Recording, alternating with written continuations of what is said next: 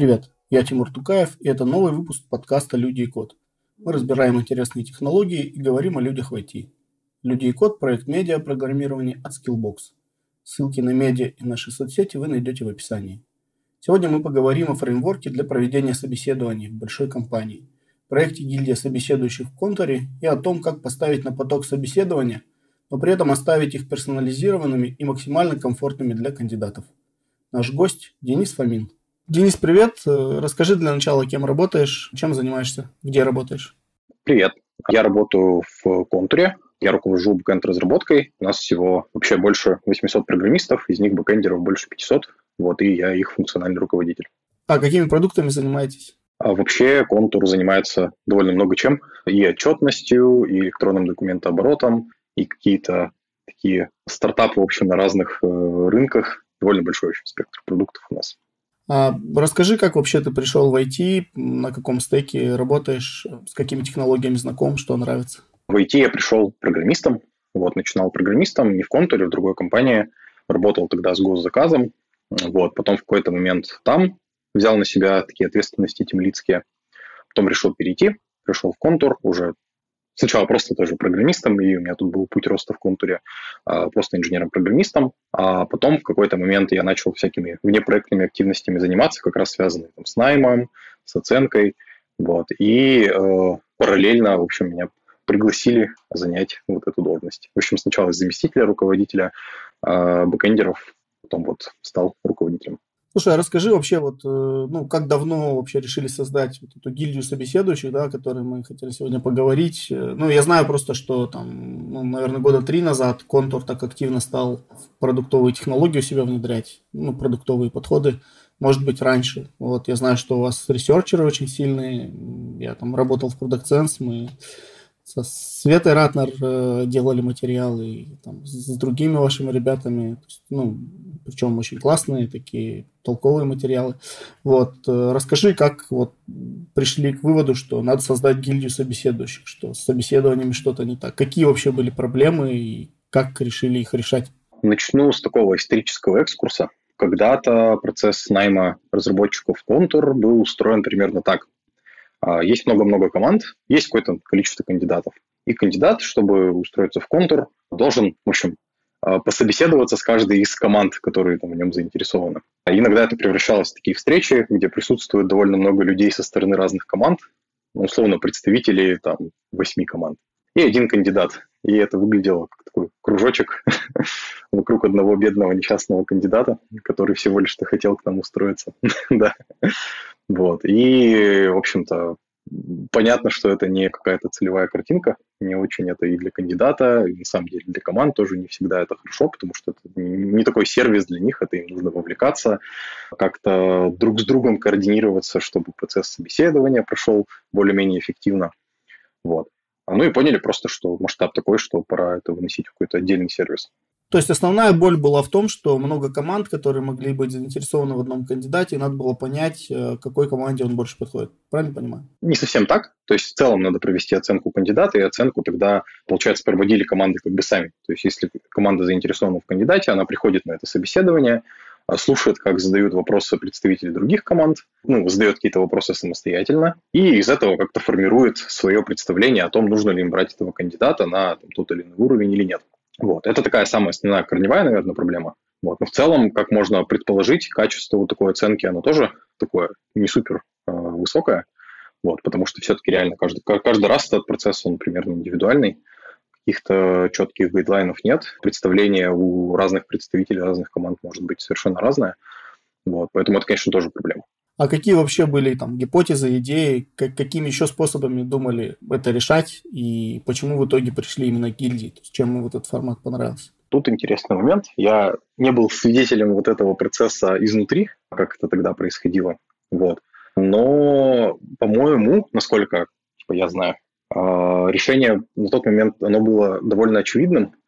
Ну, то есть э, сейчас это какая-то история такая нецентрализованная, и нужно просто сделать ее реально таким сервисом для команд, чтобы э, команды могли этим пользоваться. А чтобы кандидату было комфортно общаться с контуром, для этого тоже должна быть какая-то одна точка входа и такая точка коммуникации. Вот. Поэтому я не думаю, что там рассматривалось довольно много альтернатив. И это была, по-моему, одна из первых гипотез, которая просто оказалась действительно такой какой-то на поверхности, и просто эта гипотеза сработала сразу же. Слушай, а вот, э, ну, примерно для того, чтобы понимать масштабы проблемы, да, э, сколько, примерно, человек в месяц, там, вот у вас в бэкэнд нанимается? Ну, не конкретно, может, той команда, а вообще весь бэкэнд, если есть такая, хотя бы примерная какая-то статистика, и если о ней можно говорить. Картинка по найму может быть разной в зависимости от времени, вот, но в целом бывает ситуация, что там до 20 выходов, э, прям уже выходов в компанию бэкэнд-разработчиков – вот. Бывают случаи, когда мы там довольно массово берем стажеров, и это порядка там, 80-100 стажеров, а, и процессы оценки, они тоже вот так или иначе с гильдией связаны.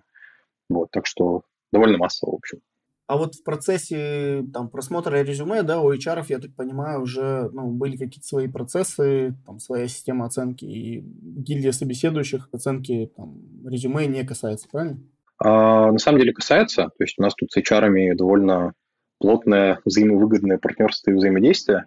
Вот, HR помогают собеседующим, а, они выступают таким первоочередным фильтром, вот, HR оценивают именно компетенции с, на стыке там soft skills, какие-то человеческие вещи, вот, HR фильтруют немножечко на предмет соответствия там, нашей корпоративной культуре.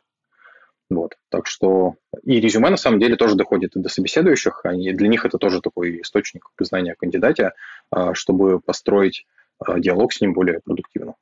То есть забегая вперед, у нас а, сейчас схема собеседований довольно адаптивная и гибкая, вот, что позволяет как бы вести диалог в каких-то сильных чертах кандидата и подстраиваться под его опыт. А расскажи вообще, вот что за проект такой гильдия собеседующих, да, может, какая у него структура, кто там курирует, пушит его, драйвит, и в каких, может быть, форматах он существует? Гильдия собеседующих, ну, можно сказать, что это такая довольно большая группа инженеров, объединенных вот одной такой целью.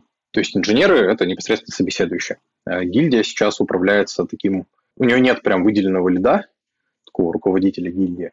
Вот. У гильдии есть э, некий такой совет, вот, туда входят а, представители HR, туда входят представители там, собеседующих, туда входят, в общем, какие-то такие высокоуровневые ребята, которые с наймом связаны. Вот, и совместно, собственно, этим процессом рулят, а, выделяют какие-то проблемы текущие, например, оперативные, вот, а, штурмят решения, там, привлекают, решают, точнее, привлечь какие-то экспертные группы, собирают их, в общем, организуют весь процесс работы. Вот. А, так что это такой второй элемент гильдии. Ну и в гильдию, конечно, входят HR, которые помогают нам весь этот процесс поддерживать, проводят HR-собеседования, организуют коммуникации с кандидатами. Ну и, собственно, где- где-то в этом во всем есть я, вот, как э, такой типа заказчик этой активности. То есть я тоже в этом участвую. Вот, и мой руководитель, который руководитель всех программистов в контуре, тоже в этом привлекается порой и участвует. Гильдия, на самом деле, у нас работает не только на найм бэкэндеров, не только на найм, на найм C-шарперов, вот, на разные стеки, и мы стараемся где, по возможности, где это эффективно, процессы унифицировать другим стекам тоже. А у гильдии есть какие-то там KPI, OKR? Есть ли, может быть, какой-то результат, о котором можно говорить, что вот, там, запустили ее тогда-то, удалось добиться вот примерно таких-то результатов, может быть, не в конкретных цифрах, может быть, даже пусть это будет, э, ну, какие-то, скажем так, более абстрактные, да, моменты, вот, и, может быть, ну, вообще измеряете какие-то метрики этой гильдии, пытаетесь итеративно улучшать ее и так далее? А, я поделю, наверное, ответ, точнее, вопрос на две части. То есть в целом цель, ну, можно сказать, что целью гильдии является предоставление такого универсального сервиса по проведению качественной оценки в разных жизненных ситуациях. Вот, то есть как в случае смены роли внутри компании, в случае там, оценки стажера, в случае просто оценки какого-то опытного или там, менее опытного кандидата на входе. Ну, соответственно, как я уже говорил, где это эффективно, с такой унификацией и переиспользованием процессов, чтобы не дублировать какие-то одинаковые функции по компании. Вот, это такая первая часть моего ответа. Вторая часть непосредственно про метрики. То есть для нас такой целевой метрикой относительно качества оценки а, является соответствие оценки кандидата и новичка на входе и оценки его в работе уже постфактум, то есть когда он какое-то время поработал. Мы, конечно, эти метрики собираем. У нас есть там то статистика по тому, как мы оцениваем ребят э, силами гильдии. Вот, дальше мы собираем обратную связь относительно уровня разработчика уже в работе, То есть он э, проходит у нас испытательный срок, стажируется в разных командах и получает какую-то тоже оценку своей работы. А дальше он работает уже более продолжительное время в какой-то конкретной выбранной им команде и, соответственно, проявляет себя, и мы можем как-то смапить, насколько мы действительно были справедливы, объективны, вот это вот все в наши оценки на входе. Также, помимо этого, у нас есть метрики, связанные, ну, они такие больше внешние, они связаны с коммуникацией с кандидатом, то есть насколько быстро мы умеем делать офер, насколько долго вообще проходит у нас общение с кандидатом. Вот. Э, эту метрику периодически необходимо оптимизировать, вот, потому что рынок IT довольно динамичный. А, мы, конечно, этим тоже занимаемся. Помимо этого, есть еще несколько таких побочных целей, которыми гильдия тоже помогает. То есть гильдия не просто дает оценку на кандидата и говорит, это вот middle, это senior, это elite, а еще и какой-то дополнительный контекст и, доп- и дополнительную информацию дает по человеку команда. На основании этой информации можно понять, а куда наилучшим образом какой-то кандидат подойдет, в какую команду, в какой проект в контуре, какой-то контекст относительно его опыта, чтобы ему подбирать на первом на этапе адаптации какие-то более подходящие задачи. И в целом такой самый первоначальный контекст для формирования плана развития человека. То есть, а куда мы его хотим вести, куда ну, в перспективе мы узнаем, куда он сам хочет идти, и какими ресурсами он уже сейчас обладает, чтобы по этому пути пройти. Это уже такая менее структурированная и метриками обвешенная история, вот, но тем не менее мы на какой-то экспертной, на основании экспертной оценки мы понимаем, хорошо это проходит или нет. Мы опрашиваем команды, вот, снимаем у них какой-то фидбэк относительно качества нашей оценки, относительно того, хватает ли им информации для принятия решений. Вот. Ну и, конечно, какую-то просто субъективную обратную связь тоже получаем от них. Давай попробуем вот на примере какой-то вакансии, например, ну, абстрактной, да, рассмотреть вот весь флоу, да, весь вот э, поток а, который формируется благодаря гильдии. Вот, например, э, тебе понадобился шарпист. Да, я так понимаю, ты за шарпистов отвечаешь. Ну, я, по сути, как бы, я еще по совместительству заместитель руководителя всех программистов, вот, поэтому я касаюсь так или иначе всех стеков. Ну, вот, например, э, есть вакансия шарписта, да, там, вот в какой-то команде, и руководитель команды, что он делает, давай вот пошагово попробуем рассмотреть. Давай, с самого начала. То есть, когда команда осознает какую-то потребность в программисте, ну, давай, для простоты, да, действительно возьмем шарперов, потому что тут от стека не сильно много зависит. У нас действительно сейчас не все стеки унифицированы как бы, вот, под этот процесс, но суть там примерно одна и та же. Команда понимает, что им нужен а, C-Sharp-разработчик, у них в нем есть какая-то потребность. Команда приходит в функциональную зону, то есть либо там напрямую ко мне, либо к HR, и создает вакансию, назовем это так. Вакансия подразумевает какое-то снятия портрета, то есть понятие, в чем все-таки потребность, какие задачи человек будет решать, и мы совместно поймем, а какой уровень программиста команде нужен. Дальше эта вакансия пойдет в работу. У нас как бы вакансий довольно много, то есть команд у нас тоже много, потребностей разных плановых много, поэтому у нас найм такой, он не точечный, в команду он потоковый. Вот, то есть мы там не под конкретные вакансии смотрим людей, а скорее мы смотрим людей в целом, вот, и потом понимаем, кто нам куда лучше подходит. Это несколько такой параллельный процесс с вакансиями. То есть гильдия собеседующих, опять же, за счет такого потокового найма, она работает э, параллельно с этим, независимо от того, завела конкретная команда вакансию или нет. Обсудим вот этот параллельный, получается, пайплайн. Есть на рынке кандидаты, кто-то приходит к нам сам, на кого-то выходим мы. За первую звено коммуникации отвечают HR. HR, рекрутеры, они, соответственно, так или иначе связываются с кандидатом, рассказывают ему верхнеуровнево про контур, про работу в контуре, отвечают на какие-то вопросы и организуют собеседование. У нас есть внутренние инструменты автоматизации, которые HR несколько жизнь облегчают, то есть им не нужно там ручками, значит, искать время у всех там в календарях, у собеседующих. Вот, они заходят просто в инструмент, и уже под конкретный временной слот они видят всех доступных собеседующих, и автоматом, там, условно, нажатием одной кнопки э, могут закинуть э, приглашалку. В приглашалке уже будет необходимый там шаблон отчета, какие-то данные по кандидату. В общем, это все автоматизировано.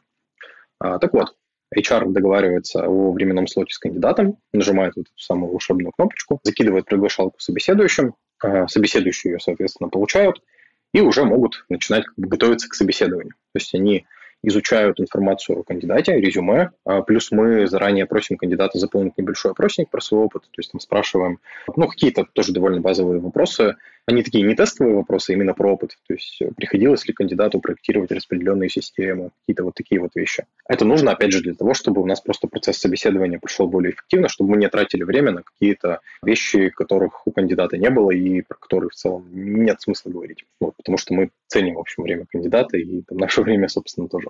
Потом собеседующие приходят на собеседование, общаются с кандидатом. Это обычно занимает сейчас где-то в районе полутора часов. Ну вот, проводят собеседование, отвечают на какие-то вопросы у кандидата, если они у него есть, и уходят э, писать отчет. Они заполняют отчет. Ну, у нас есть, получается, такой шаблон, в котором подчеркнуты какие-то важные моменты, которые для принятия решения мне нужно понимать. Собеседующие этот отчет заполняют, а дальше этот отчет, уже результат, получается, приходит ко мне. Я медитирую, в общем, на это некоторое время, при необходимости, особенно если кандидат какой-то высокоуровневый, где есть смысл покопать что-то в сторону лицких историй успеха, их лидерских, мы проводим э, так называемую финальную часть, то есть у нас называется финал или финальное собеседование. Вот, это такая уже мини-этап на час, э, на котором мы обсуждаем скорее какие-то кейсы из опыта кандидата, больше связанные с лидством, либо доуточняем какие-то вопросы, которые на собеседовании на основной части не удалось закрыть. Вот. И непосредственно на этой же встрече мы уже как бы возвращаемся с решением. То есть либо делаем офер, либо, либо даем отказ. Вот, в общем, с каким-то решением возвращаемся. А дальше, после этого кандидат уходит думать, а, возвращается к нам со своим решением. Если он согласен к нам устраиваться на работу, то дальше, опять же, HR помогают здесь выстроить процесс трудоустройства. Он выходит к нам в Bootcamp. Я про это тоже сейчас расскажу, потому что это в целом хоть не совсем про гильдию, но это довольно важный элемент всего пайплайна приема новичка в контур. Вот, поэтому, тем не менее, расскажу. А он выходит у нас в Bootcamp. Это такой набор из нескольких стажировок а, в разных командах. То есть кандидату мы предлагаем а, на выбор несколько команд. Он выбирает те, которые ему больше нравятся по описанию, непосредственно проходит в них стажировку, примеряется там в работе с людьми, смотрит на задачи, пробует сам эти задачи порешать и уже потом делает какой-то выбор. Довольно часто получается, что ему нравится в целом первая команда, он уже дальше там идти не готов и принимает, в общем, решение, остается в команде. Так у него приходит испытательный срок. Параллельно с этим в начале испытательного срока мы проводим краш-курс, такой обучающий блок. То есть, в общем, помогаем всячески кандидату адаптироваться. Вот. Ну и с точки зрения цикла обратной связи в гильдию, получается, в конце испытательного срока а, у нас будет такая уже статистика по фидбэку от одной или нескольких команд, в которых он проходил стажировку, мы уже сможем как-то смапить значит, оценку на входе с тем, как кандидат себя показывает в работе реально. Вот. Верхнеуровнево примерно так выглядит. А когда он выходит в буткемп, получается, он еще не знает, в какую команду он идет. Ну, в смысле, он еще не выбрал, получается, команду. Да, все так. То есть он получает офер без э, конкретики. Ну да, в общем, ты правильно говоришь. То есть у нас есть случаи, когда кандидату мы сразу как бы предлагаем конкретную команду. Такое тоже бывает. Иногда мы понимаем, что довольно хорошо кандидат с командой стыгуется. Вот, и поэтому сразу предлагаем э, офер в команду. Вот. Но самый частый сценарий, да, когда кандидат выходит в буткемп, конкретной команды на момент оффера неизвестно, и, собственно, уже в контуре находясь, э, мы вырабатываем какой-то вот пул из этих команд. А как вот выбираете, в какую именно команду он пойдет на испытательный срок? Я так понимаю, ведь ну, раз ты упоминал просто, что чаще всего он в первой команде остается кандидат, да, ну, потому что как-то срабатывается с командой и так далее, уже как-то как родная становится по какому принципу распределяете? Я так понимаю, ведь э, ну, играют какую-то роль, например, там, в какую команду там, более пожарно да, нужно закрывать вакансию или там, в какой команде есть время заниматься кандидатом? Какие вот критерии используются? А, тут есть несколько аспектов, перечислю все. Получается, есть какие-то пожелания со стороны кандидата. Кто-то приходит, например, там, с запросом на рост тим кто-то приходит с запросом на работать там, какой-то небольшой команде, а кто-то, наоборот, хочет работать в команде большой, с устоявшимися процессами. Мы это стараемся все учитывать. Вот, то есть это такой первый аспект. Второй аспект, конечно же, это какие-то приоритеты с нашей стороны. То есть мы тоже понимаем, где-то, значит, для компании там новичок сможет принести пользу больше, и тоже предлагаем соответствующим образом новичку команды. Дальше мы, конечно, обращаем внимание на то, э, чтобы у команды была возможность адаптировать в моменте. То есть у нас нет такого, что мы, типа, если у команды есть вакансия, то она в любой момент, например, должна взять кандидата, такого нет. Иногда там наставники бывают, уходят там в отпуск, вот. Или просто у, у команды уже есть какой-то другой стажер, либо новичок, и она второго просто уже не переварит. Мы в таких ситуациях не предлагаем такие команды. Чтобы у новичка как бы все прошло гладко. А, ну, есть какие-то еще такие, не знаю, не, не конкретные, какие-то другие очень факторы прочие, которые мы тоже учитываем, но они скорее вот какие-то индивидуальные уже, сложно обобщить. А вот подскажи еще, ты упоминал краш-курс. Получается, в этот краш-курс что включается? Это какие технические скиллы подтягиваете там под свой стек, или это какие-то там софтовые вещи больше, или это процессные, как что у вас принято делать? Краш-курс у нас, ну вообще цель краш-курса это некое такое поиск общего знаменателя для всех э, новичков, которые приходят в контур. То есть мы там рассказываем про какие-то базовые практики разработки, которые у нас используются, там про автотесты, про чистоту кода, про DI-контейнеры, в общем, про какие-то вещи, которые для нас довольно базовые, но за счет того, что как бы IT-индустрия разноплановая, кандидат мог, даже опытный на самом деле, он мог не, не сталкиваться с чем-то таким. Это такой первый, первая часть разных модулей, которые в краш-курсе есть. Вот. Дальше мы рассказываем еще про какие-то наши инструменты внутренние, то есть у нас есть э, своя инфраструктура, а, вот, и на краш-курсе мы даем такой некий экскурс, чтобы кандидат понимал, с чем ему придется работать и сталкиваться в командах, и, возможно, уже первый опыт какой-то получил, пощупав эти технологии. Какой-то упора на софт-скиллы у нас здесь нет, то есть, конечно, там кандидату, новичку, точнее, придется с другими новичками повзаимодействовать. У нас там на курсе есть работа в парах. Вот. Но это не несет очень в себе какой-то дополнительной смысловой нагрузки. Мы тут не пытаемся там проверить, как кандидат, уже новичок, точнее, я все называю кандидатом, как новичок срабатывается с другими людьми. Да, это, это, это, короче, мы на это уже не смотрим. Это просто такой элемент обычный.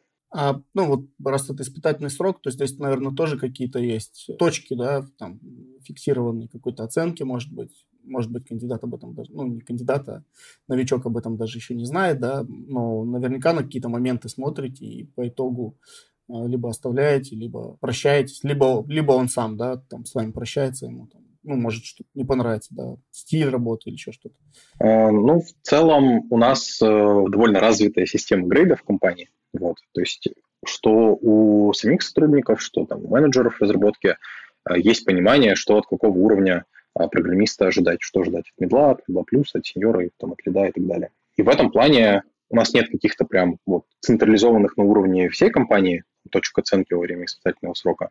Но внутри стажировки, то есть когда новичок выходит на стажировку в команде, в команду, у него, конечно, есть синхроны. То есть важно, это там называется как-то там точка оценки, это скорее история про обратную связь в обе стороны, чтобы новичок довольно оперативно понимал какие-то моменты, которые идут хорошо, и какие-то, наоборот, моменты, которые стоит поправить, чтобы мог дать свои а, мысли и свою обратную связь команде, чтобы, возможно, в команде тоже где-то что-то нужно поправить во взаимодействии с ним, и на каждую стажировку все равно есть какое-то понимание, хотя бы верхнеуровневое, там, каких-то критерий успешности. Мы, то есть со своей стороны, со стороны функциональной зоны, мы у команд просим такие вещи делать, смотрим, какие критерии там вырабатываются. И, соответственно, по результатам стажировки есть понимание, а как бы человек, он там соответствует примерно своему уровню, или где-то что-то пошло не так. Или те критерии, которые обсудили на старте, критерии успешности стажировки, они вот в чем-то закрылись, например.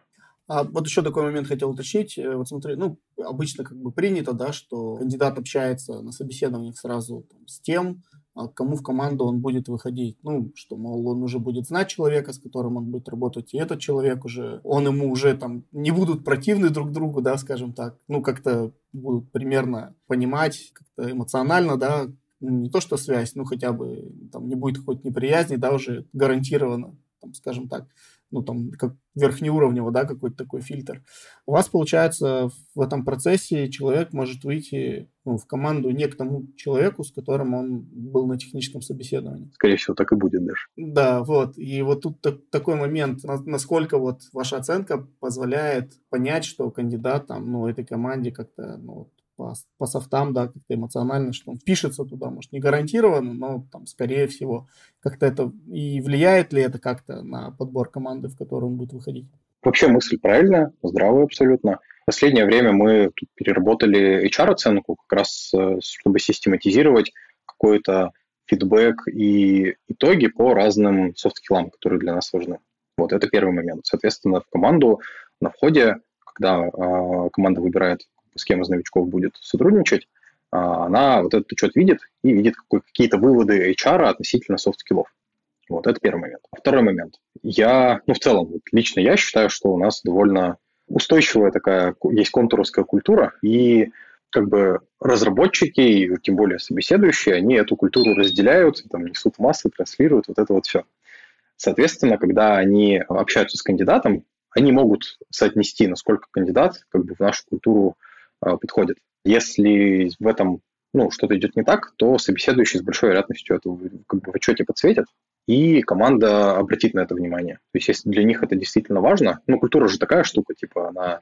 В, общем, она такая, действительно, но все равно есть какие-то нюансы и конкретика на местах. Если для них, например, это прям серьезно важно, то они, возможно, не будут рассматривать кандидата. Либо наоборот, они поймут, ага, вот это вот такой вот момент рисковый, мы с кандидатом, с новичком уже пообщаемся, проведем с ним встречу а, перед тем, как команду брать, и, значит, вот это все обсудим с ним или там просто на фоне личного общения уже поймем. Ну и в целом я тут подхожу и свожу все к тому, что на самом деле команда перед тем, как любого новичка к себе брать во время буткампа, она проводит с ним встречу. Это уже не встреча, а собеседование такое. То есть там не будет какой-то технической оценки глубокой. Команда может какие-то специфичные вопросы позадавать, но это уже не такое прям собеседование. И там же происходит личное общение, такой первый контакт э, с тем лидом, с менеджером разработки и какое-то первое впечатление друг о друге. Вот, соответственно, команда уже, ну что команда, что новичок, они уже как-то друг друга верхнеуровнево будут знать. А бывает ли, что по результатам этой встречи команда говорит, нет, давайте его там, вот какую-нибудь другую команду попробуйте, и при этом наверняка, ну, если новичку говорят, что там, тогда приходится ему говорить, что там, может, какого-то фита нету, да, не, не, не совсем подошел, что вот в другой команде ему придется начать, то, ну, это же в определенной степени травмирующий опыт, да, там, эмоционально, то есть, что я не понравился ребятам, вот, они там не захотели со мной. То есть вот как, э, вот, случаются ли такие моменты и как их решаете максимально мягко? Ну, такие моменты, они в обе стороны бывают. То есть на самом деле бывает такое, что команде как-то, ну вот просто бывает по субъективным каким-то ощущениям, бывает по каким-то более объективным вещам кандидат, новичок не подходит. А бывает и наоборот, когда новичок пообщался такой там с тем с менеджером, говорит, вот что-то чувствую, там, не сработаемся, например. Вот. И также команда чаще всего на таких встречах рассказывает про какую-то, ну, про детали их э, команда устройства. Есть команды, например, в которых, там, не знаю, принято материться. Есть команды, в которых, наоборот, материться не принято. На самом деле, новички -то тоже разные бывают. Есть те, кто там скептически к мату относится и все вообще не пойдет в такую команду. Вот. А есть те, кто наоборот, например, им только хорошо будет. Да. Ну, в общем, разная эта командная культура бывает. Вот. Как раз то, что мы говорили, есть какая-то общая культура, есть вот командная культура все-таки. Поэтому, собственно, да, и здесь стараемся как-то, где это возможно, давать какую-то аргументированную, что ли, обратную связь. То есть не просто вот, сорян, что-то давай дальше пойдем, а ну, с какими-то под, подкрепляющими фактами, не знаю. Ну и в целом мы тоже заранее предупреждаем ребят, что в обе стороны может быть такое, что просто вот что-то не сходится, это нормально. Ну и здесь еще важный момент такой, что процесс общения с командами, он такой немножко параллельный. То есть мы не говорим, что вот там новичок, тебе вот первая команда, вот иди с ней пообщайся. А потом, если не подошло, вот вторая команда. У нас немножко не так происходит. Мы новичку рассказываем про несколько команд сразу, высокоуровнево. Он примерно там, думает и понимает, что в целом из проектов ему подходит. И дальше идет общаться с теми, кто ему более-менее понравился. Вот. Поэтому пообщался с одними, не зашло, в целом я не слышал такого, что кто-то прям довольно сильно расстраивался. Вот, скорее, это довольно рабочий момент, и просто вот новичок с другой командой съедется. А вот давай подытожим, а, ну вот что касается всего потока, получается, сколько встреч в рамках собеседований проводится, я так понимаю, HR, техническое собеседование, если это какой-то редкий, ценный кадр, да, или кто-то более высокоуровневая позиция, то какое-то специфическое еще собеседование на час примерно, ты говорил, а, плюс встреча с командой такая установочная. Правильно или не совсем так? А, ну да, давай немножко, немножко скорректирую. В целом, по, по задумке правильно. То есть, да, есть HR-созвон, а дальше есть техническое интервью на полтора, примерно полтора часа. Дальше, в случае, если есть какой-то прям такой лидерский опыт, который можно покопать, либо в целом просто есть какой-то опыт, который не докопали на тех собесе, на HR-интервью, то проводим такую финальную встречу, а, на которой уже рассказываем о решении, обсуждаем какие-то вопросы, если у кандидата возникают. А дальше он уже выходит в контур, то есть после этого он проходит трудоустройство. Вот здесь уже как бы на этом этапе встреч с командами не происходит. Только если он идет в какую-то конкретную команду, то тогда у него просто вместо финала будет вот эта встреча с командой. Если он идет в буткамп, то он уже трудоустраивается в контур, все, он считается нашим сотрудником, а он выходит в буткамп, и у него там запускаются параллельные процессы. С ним проходит встреча, у нас называется менторская встреча. То есть менеджер буткампа проводит с ним встречу, рассказывает про команды, и совместно они как бы выбирают, то есть с какими командами они пойдут, кандидат, точнее, пойдет общаться, новичок уже. И дальше она, значит, его на этом процессе курирует и помогает какие-то вопросы, если возникают. Если где-то, опять же, какие-то задыки в общении с командами, в этом всем помогаем. Ну вот, и дальше уже просто новичок договаривается о стажировках и эти стажировки проводит. Давай тогда вернемся к собеседованиям к самим. Расскажешь, как устроен сам процесс вот именно собеседования, какую роль здесь играет гильдия, проводите ли вы какие-то, может быть, образовательные мероприятия для тех, кто потенциально может участвовать, способен участвовать в собеседованиях, или для тех, кто участвует в них? Ну вот, как я говорил, гильдия у нас это такой централизованный сервис по проведению оценки технической. Вот, соответственно, отвечая на вопрос, какую роль играет э, гильдия, видимо, стопроцентную роль играет. Вот, то есть гильдия – это такой основа нашего, процесса э, собеседования. Вот, если говорить про то вопрос про обучение, внутри гильдии у нас есть такой процесс шаринга опыта, ну, тире обучения. А, то есть мы проводим периодические встречи про нашу схему, схему собеседования, вот, особенно для новичков там рассказываем. Дальше у нас процесс обучения больше построен именно на обмене опытом с более опытными собеседующими. Вот. У нас такая стандартная схема собеседования, на нее идет один опытный собеседующий, кто, уже, значит, э, довольно ну, с таким багажом разных собеседований, в разных ситуациях побывал, такой уже уровень доверия у него высокий. Вот. А второй – это либо еще один опытный такой же, такой тоже бывает, а либо это обучающийся собеседующий. И там тоже разные варианты. То есть либо обучающийся, вначале он ходит, слушает, смотрит, как опытный проводит, и так как бы на нескольких собеседованиях смотрит, потому что все равно разные ситуации возникают. Вот, тем более схема у нас сейчас такая адаптивная довольно, и важно посмотреть, как в разных ситуациях процесс строить.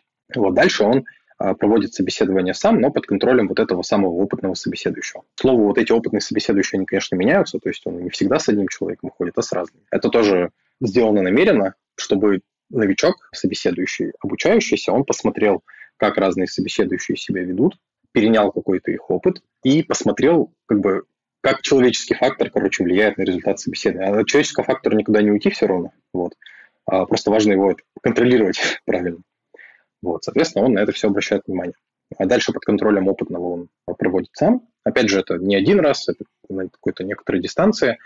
А, получает обратную связь от опытного собеседующего, корректирует, где нужно, где, если есть что корректировать, например. И в какой-то момент, э, когда получается довольно позитивный фидбэк на дистанции нескольких собеседований, все, он становится опытным, он уже может сам своего подшарить, там, сам проводить собеседование в качестве опытного. Вот у нас примерно такой пайплайн развития собеседующего.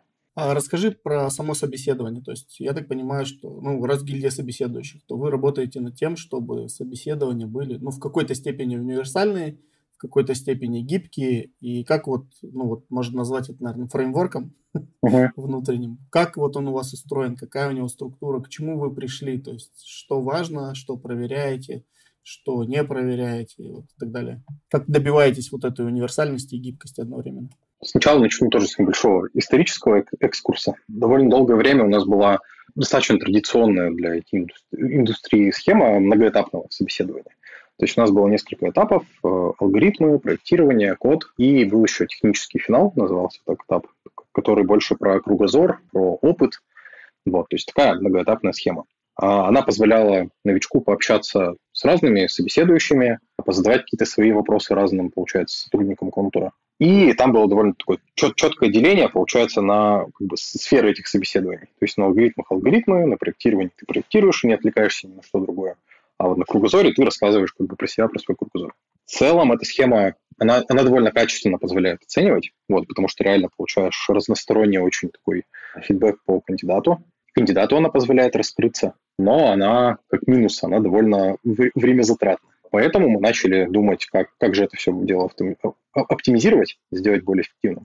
И сейчас пришли к такой схеме. То есть у нас диалог с кандидатом, как я уже говорил, он где-то полтора часа примерно занимает. Этот диалог, он тоже поделен на разные блоки. Это как бы в рамках одного собеседования с одними собеседующими а, есть разные акценты просто. А вообще собеседование строится на основании опыта кандидата, то есть самыми первыми вопросами основными это будет примерно расскажи про свой там текущий проект, либо про можешь там выбрать какой-то проект наиболее интересный для тебя или там, наиболее вызывной, в общем, тот проект, с которым ты хочешь поделиться из своего опыта. А вокруг опыта у нас есть несколько как бы, вопросов таких, ну, не шаблонных, но которые для нас важно задать по любому кандидату. Вот. А дальше собеседующий уже может как бы раскручивать диалог в целом э, по своему усмотрению, чтобы получить какие-то нужные для нас, э, это не маркеры даже, а какие-то, в общем, нужные знания про кандидата. То есть он может где-то усложнить какую-то ситуацию, которая возникала в опыте у кандидата, чтобы попросить как-то ее разрешить, а либо просто поделиться там мнением. Может дать какую-то небольшую задачку. То есть у нас тоже есть такие задачи, при необходимости собеседующий может это сделать. Может попросить что-нибудь опять же, докрутить самого кандидата, то есть э, докинуть какой-то собственной рефлексии о том опыте, который у него был. Вот. Из этого всего получается сделать такой вывод по разным как бы, интересующим нас блокам. Есть отдельный блок в, в рамках этой беседы на... Ну, это не то чтобы алгоритмы, то есть все-таки у нас человек идет писать код, вот, поэтому мы ему этот код покажем и попросим там с точки зрения там, оптимальности операций что-нибудь нам порассказывать такой небольшая часть этого диалога, но это тоже именно диалог. То есть это не шаблонный какой-то а, набор вопросов, которые очень легко заучить. Это не такая история. Вот. Мы старались, старались, в общем, от этого уходить специально. Резюмируя, есть какой-то набор интересующих нас аспектов а, по кандидату, по его техническим скиллам, и собеседующие могут строить на основании опыта кандидата диалог примерно там, любым образом, на основании некоторых там, заготовок, можно так сказать. Есть какие-то все равно базовые такие пути, гайдлайны, чтобы вот эти вот вещи выяснить. Так как каждый, каждый кандидат индивидуален, опыт его тоже индивидуален, это действительно очень эффективно помогает раскрыть какие-то черты кандидатам если говорить о том, что такое идеальное собеседование со стороны кандидата, да, что такое для него идеальное собеседование, то какие здесь критерии вы для себя выделили? Условно говоря, это же, наверное, будут с какой точки зрения они будут являться частично вашими метриками, да, целями, в которые вы будете коммититься? Да, мы старались э, сделать процесс собеседования как раз интересным, возможно, где-то интересным, там, менее стрессовым для кандидата, поэтому мы действительно тоже на это обращали внимание. Расскажу про несколько таких параметров. Первый, он действительно один из основных, это время общения. То есть кандидату сложно общаться много-много часов, потому что выдыхаешься, потому что интеллектуальная деятельность, она все равно такая, там требует перерывов. Плюс, опять же, специфика IT-индустрии, что кандидат э, редко собеседуется прямо в одну компанию. Вот. Довольно часто он все равно с несколькими компаниями ведет диалог, и ему важно оптимизировать свои как бы, временные затраты. Вот. Поэтому время – это важный фактор. А второй фактор – это, ну, можно его назвать немножко нестандартно, типа отсутствие стресса, что ли, не знаю, наименее стрессовая какие-то обстановка.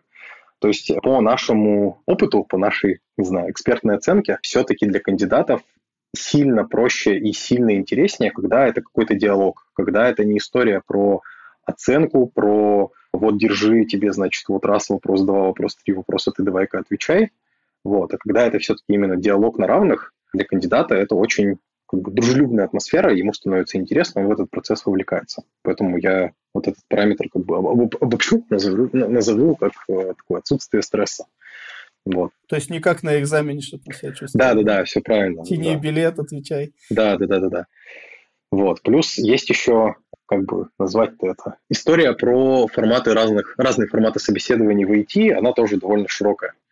А, есть там гиганты вида Гугла, например, и многие компании, пусть даже они там небольшие, не знаю, на 30 человек, они берут и списывают у Гугла. Вот. А такие процессы, они, ну, в реальности, они далеко не всем подходят. И на самом деле многие кандидаты, они немножко начинают беситься от, от того, типа, а, так вы списали там у Гугла, ну, блин, Google, там, типа, много тысяч, десятков там, тысяч людей, и вы тут на, там, условно, 30 человек. То есть это кандидатов, кандидатам не очень нравится. Вот, поэтому тут тоже должен быть такой баланс, что ли. То есть это не история про то, что компания должна всеми силами показать, что мы тут стараемся отфильтровать разных кандидатов. Вот, это все-таки тоже какой-то взаимовыгодный процесс. То есть компания должна быть заинтересована в кандидате, и процесс должен, в общем, показывать, демонстрировать кандидату, что на самом деле это правда, это интересно всем, это не только там, заинтересованность кандидата. Вот не знаю, как этот параметр, короче, назвать, но, надеюсь, суть я его донес. Ну да, да. А вот расскажи, есть ли у вас какая-то карта компетенций, ну, по разным, да, этим специальностям, может быть, по разным грейдам, на которую вы ориентируетесь в процессе собеседования и оценки кандидата? Ну, как я уже говорил, у нас есть э, как бы модели грейдов, модели развития программиста в контуре. Это то, что мы используем внутри, вот просто как бы дизайн. На входе это работает примерно так. У нас там нет аналогичной прям какой-то матрицы компетенций, но мы оцениваем кандидата на входе так, как будто бы оценивали бы его внутри. То есть он рассказывает про свой опыт, мы его опыт э, перекладываем на нашу модель развития, пытаемся пошатать, то есть типа, нас на слово, конечно, мы там всем не верим, вот, всегда стараемся пошатать, и накладываем на наши как бы, ожидания от разных уровней. У нас, получается, в модели развития там есть э, тоже индикаторы, как бы критерии перехода, которые мы называем, и тот контекст, который мы про кандидата узнаем, он как бы нам помогает ответить и, собственно, по этим индикаторам провести оценку. Есть какие-то моменты, которые мы как бы осознанно а, это будет некоторый аванс для кандидата. Ну, то есть, для примера, чтобы было лучше понятно, модели там, техлидства и тимлидства в разных компаниях отличаются. Ожидания от этих ролей там сильно отличаются. Поэтому к нам может прийти довольно опытный техлид, который в разных компаниях поработал, но вот он не совсем по нашей модели э, подходит под техлида. При этом мы понимаем, что на самом деле у него там опыта и кругозора реально много, мы его там технически оценили, его уровень высок. По формальным признакам мы бы его там не смогли бы тех лидом сделать, но мы осознанно идем на такой шаг и оцениваем, насколько все-таки он быстро сможет вникнуть за счет своего, как бы за счет своих скиллов, э, своей, не знаю, каких-то софт-скиллов, э, за счет техники, насколько быстро он сможет вникнуть в наш там процесс техлидерства, насколько сможет быстро и вероятно стать техлидом у нас. Вот если понимаем, что в целом никаких препятствий этому нет, то да, мы осознанно идем некоторый такое авансовое закрытие этого индикатора, можно так сказать. Вот, понимая, что на самом деле это кандидат у нас станет техлидом. Вот это нормально. Ну, просто действительно в компании все разные. Подскажи, а вот как вот можно вообще оценить потенциальную скорость закрытия этого разрыва между тем, что у кандидата есть сейчас, и между тем, вот, что у вас а, от этой позиции требуется? Это действительно такой творческий процесс. А, универсального рецепта, конечно, нет. Если бы он был, все было бы сильно проще. Всегда можно посмотреть на тот опыт, который у кандидата был, а, понять, насколько он реально далек от нашего представления. Дальше имеет смысл, вот для этого в том числе мы какие-то финальные встречи, финальные собеседования проводим, и их провожу уже я пообщаться с самим кандидатом, насколько рассказать ему про нашу модель, спросить его, насколько он сам видит вот эту разницу, насколько он готов э, как бы, ну, не переучиваться, а как бы играть условно по нашим правилам. Плюс, конечно, более высокий уровень э, технических навыков, в случае технического лидерства, он, конечно, способствует тому, чтобы быстрее погрузиться в наши задачи, в наши процессы и уже перестроиться немножко на нашу модель. Вот. Еще таким, э, тоже для понимания, у нас там в нашей модели развития есть требования, ну, точнее, ожидания и индикаторы, связанные с э, техническим контекстом внутри проекта, ну и внутри предметной области. А понятно, что когда кандидат приходит на входе, у него по нашим проектам нет этого контекста, это тоже нормально. Вот. Но мы оцениваем то, насколько у него велик контекст по его текущему проекту.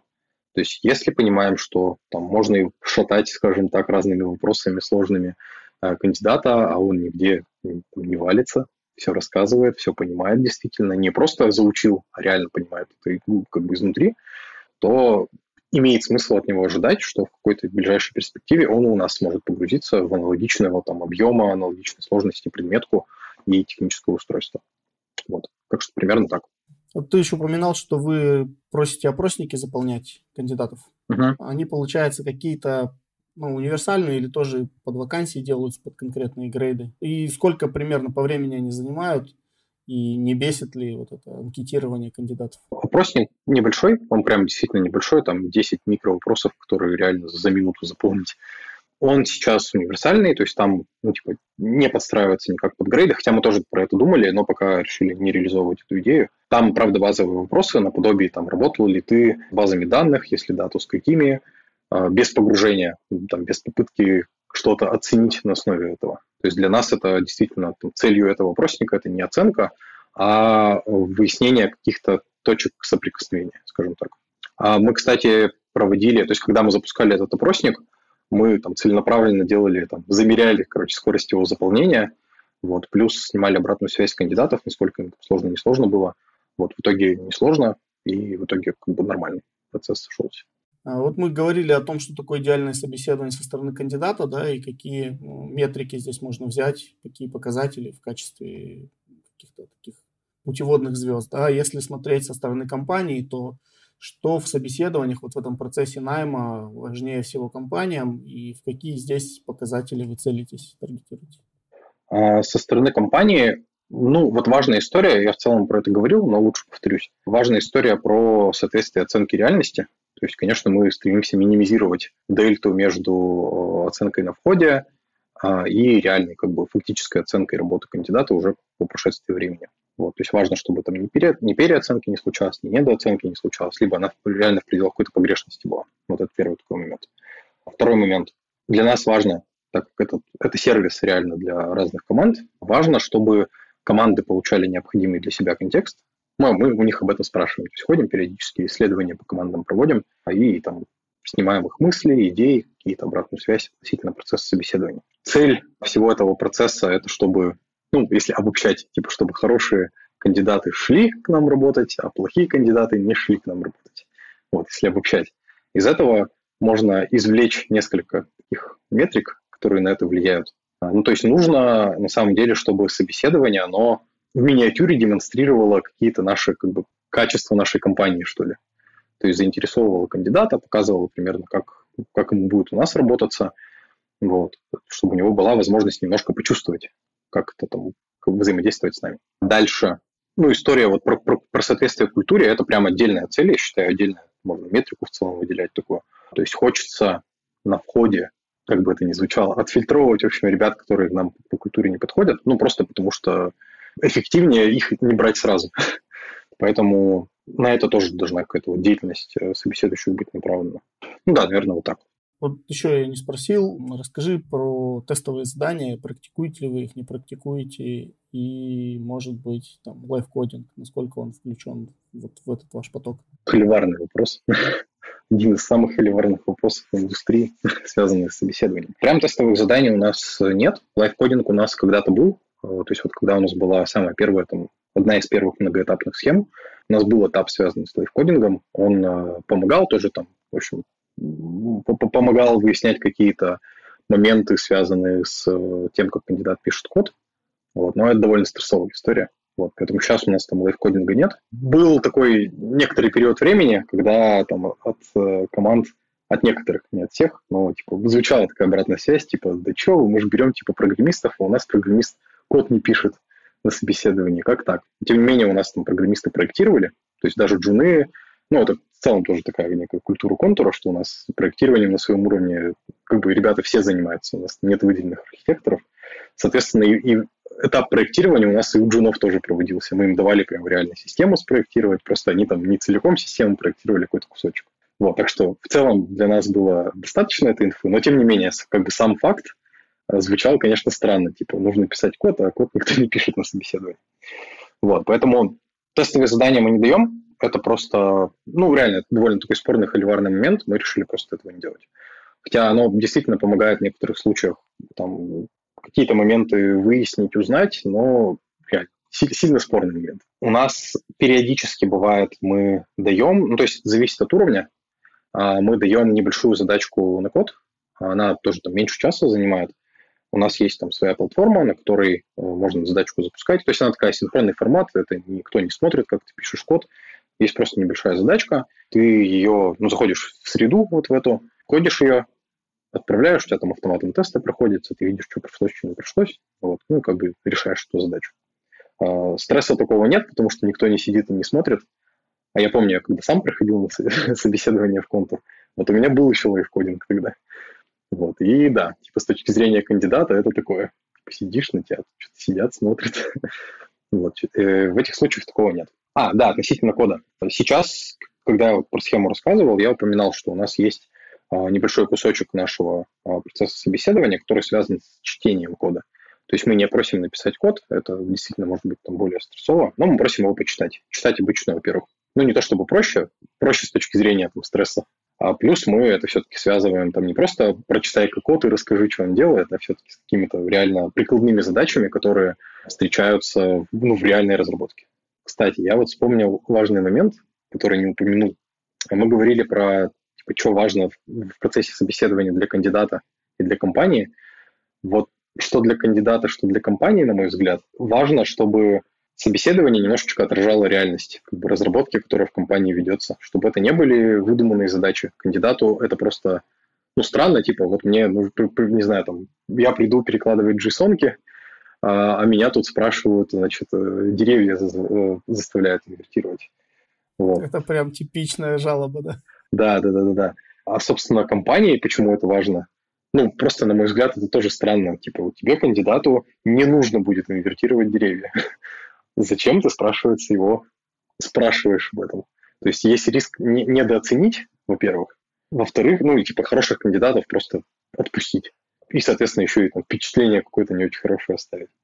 А во-вторых, есть риск реально не, недопроверить, ресурс на собеседование ограничен там, по времени, есть риск того, что ты недопроверишь что-то важное, что действительно в работе нужно. Вот. Поэтому вот мы тоже на это делали большой фокус, и ну, я неспроста очень вспомнил именно в этот момент. То есть вот история про чтение кода, она реально очень коррелирует с тем, что в работе приходится сделать, что мы ждем от разработчиков в целом там любого уровня. Вот это просто там понимать, не пытаться супер какие-то хитро выдуманные структуры данных, которые полетят в космос и будут бороздить его просторы, придумать, вот, а просто понимать оптимальность операции там, тех структур, которые ты используешь, и уметь оценивать сложность базовую.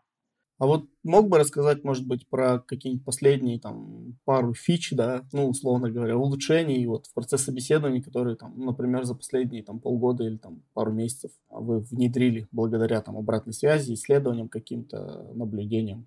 Ну вот за последние полгода, как раз полгода назад мы запустили вот эту вот самую адаптивную схему собеседований, которая у нас укладывается в полтора часа. То есть до этого у нас жили несколько схем, многоэтапная жила, и вот э, тоже жил такой, мы его называем, на собеседование, когда за одну встречу как бы все вопросы зарешиваешь. Вот, но оно было больше по времени, и оно вот было больше с фокусом в опытных ребят. Вот сейчас у нас это такая универсальная схема. После этого мы тоже обратную связь оперативно там из команд и из кандидатов собирали. А кандидатам нравится, что это вот такой диалог именно, они очень подчеркивают это. Но тем не менее, мы тут, ну, скорее уже во внутренних, из-за внутренних процессов мы некоторые улучшения тоже уже в эту схему вносили. Такие, возможно, больше где-то косметические. То есть где-то для принятия решения там не хватало какого-то контекста. Вот мы там немножечко корректировали схему, чтобы внести ну, для собеседующих ясность, что нам действительно вот этот момент важен, вот, там расширяли немножечко блок э, фидбэка от собеседующих, чтобы они могли чуть больше, пусть субъективные, но вот каких-то таких впечатлений, обратной связи давать. Вот, примерно так. А расскажи, вы за кем-то следите вообще там в рынке? Может быть, за какими-то там, источниками, да, блогами, за какими-то компаниями, которые проводят тоже собеседование? То есть на, на кого-то смотрите, а, пытаетесь какой-то опыт внешний изучить и использовать у себя. И, может быть, ты мог бы отметить какие-то вот компании, которые в плане проектирования этого процесса найма и собеседования интересно? Я не могу сказать, что мы за какими-то конкретными компаниями следим, но мы скорее смотрим, ну, в целом на картинку, то есть все, все равно возникают какие-то статьи там на том же Хабре, в блогах, к нам приходят ребята, которые собеседуются в другие, ну, собеседовались, например, в другие компании, дают нам фидбэк какой-то. Плюс где-то мы там целенаправленно, редко, конечно, но тем не менее проводим какие-то исследования, узнаем, как в других компаниях что устроено. Ключевой момент здесь, на мой взгляд, все-таки, что вот не стоит пытаться копировать кого-то, а нужно понимать те потребности, которые вот есть у вас непосредственно, смотреть, как, как это реализуют другие, и вот что-то наиболее подходящее вам, возможно, где-то зачерпывать. Вот. Я считаю, что вот основной как бы, ключ в этом, ключ к успеху. Вот. Еще важный тоже момент. В целом у нас нет какой-то, не знаю, административно сверху спускающейся истории про схему собеседований. То есть ребята э, собеседующие, они эксперты в своем деле, вот, и они, собственно, тоже следят за там, миром, следят за тем, как ну, там, тот же Хаббар читают и тоже видят, как, какие нюансы в собеседовании возникают. Они приходят с идеями, они сами там создают какие-то экспертные группы с целью скорректировать этот процесс. В общем, у нас инициатива от самих ребят поощряется сильно и ценится. И, наверное, последний такой момент. Э, вот смотри, ну, было ли у вас до гильдии, да, до создания гильдии, до внедрения таких процессов, были ли у вас какие-то, ну, может быть, напряжения, да, в отношениях с HR, там, по, по типу, там, кого вы нам приводите вообще на собеседование, там, кто это такие, да, и Если да, то получилось ли с помощью гильдии вот это напряжение, например, снять и процессы вот такого сотрудничества, да, альянс, да, вот такой более крепким сделать? Слушай, я, наверное, не помню прям какого-то такого глубинного, не знаю, там, противостояния. То есть мы в целом, на мой взгляд, всегда примерно в одном направлении смотрели. Вот. Просто и гильдия тут, собственно, она не, какая-то серебряная там, пилюля. То есть даже с гильдией могут быть в каких-то там компаниях, могут, могут все равно оставаться там, терки с HR. -ами. Тут важно какой-то процесс коммуникации построить. Потому что цели-то у нас все-таки у всех одни. Процессы – это какие-то инструменты, которые позволяют эти цели достигать. И сама по себе гильдия, она только поможет какой-то первый шаг к выстраиванию этого сделать. Важно вот в целом это взаимодействие такое, чтобы было прозрачное для обоих сторон, обеих сторон, точнее, чтобы понимали какие-то ожидания друг от друга, примерно так. Ну и, на мой взгляд, еще тоже важно, чтобы это все-таки как-то координировалось кем-то. Вот, то есть в нашем случае у нас э, функциональные зоны выступают, то есть у нас матричная структура, и вот функциональные зоны как раз отвечают за развитие, за найм сотрудников, за оценку, вот за это все. Вот. И когда у этой большой картинки, которая из разных частей состоит, есть как бы кто-то, кто видит целиком и координирует работу, оно просто еще лучше видит. А вот гильдия, да, ну, любая вот какая-то структура такая формальная, ну, или даже неформальная, она требует определенного ресурса, да, то есть на себя. Какое-то внимание, время, может быть, какие-то финансовые затраты. Вот на, насколько ну, она вот, дополнительную нагрузку на ресурсы вам дает. И ну, наверняка же смотрели примерно, пытались оценить, а насколько она компенсирует эти же ресурсы своим функционированием, своим существованием. За последнее время, ну, то есть если сравнивать с каким-то давним процессом, как это было давно, а, оно просто, не знаю, разница и выгода на лицо, на мой взгляд. То есть если раньше приходило там условно 8 представителей разных команд, лидов на встречу, которые как-то эту встречу проводили, и сейчас, когда есть вот два собеседующих, которые умеют это делать, делают это качественно, разница и в качестве, на мой взгляд, очевидна, и просто вот ну, как бы в балансе затрат. То есть либо два человека у тебя, которые это делают оптимально, делают это, либо у тебя там условно 8 человек, которые это делают там, менее оптимально и по-разному. Вот. Поэтому, вероятно, на старте, когда только начинали это внедрять, там делали какие-то расчеты. Вот. Я, к сожалению, уже цифр этих не вспомню. Вот, потому что, как я уже сказал, в самом начале я не был свидетелем изнутри. Вот. Но если прикинуть, то, на мой взгляд, на... есть какой-то масштаб, то есть э, гильдия, она, она, как я уже говорил, это не серебряная пуля, и тем более она не будет работать э, прямо во всех масштабах. Условно, если компания какая-то небольшая, возможно, гильдия – это не самый эффективный способ решить вот эти проблемы. А, может быть, это тоже может быть гильдия, но немножко в другом формате, какой-то другой формат процессов там будет. Вот. А, переваливая за какую-то планку по количеству команд, по количеству людей, по количеству заинтересованных там в процессе найма, а это становится в таком формате выгодной историей, потому что, наоборот, какая-то лишняя децентрализация, она будет снижать эффективность. Вот, на мой взгляд, как-то так. Слушай, классно, спасибо большое. Было интересно узнать, как вы этот процесс найма, да, и особенно собеседований выстраиваете. На мой взгляд, получилось увлекательно и полезно и для кандидатов, и для тех, кто сам хочет выстраивать подобную систему. Спасибо. Тебе спасибо. Да, тебе спасибо, было приятно поделиться. Да, пока. Давай, пока. С вами был Тимур Тукаев. Слушайте наш подкаст на разных платформах, ставьте звезды и оставляйте комментарии. Хорошей недели. Пока.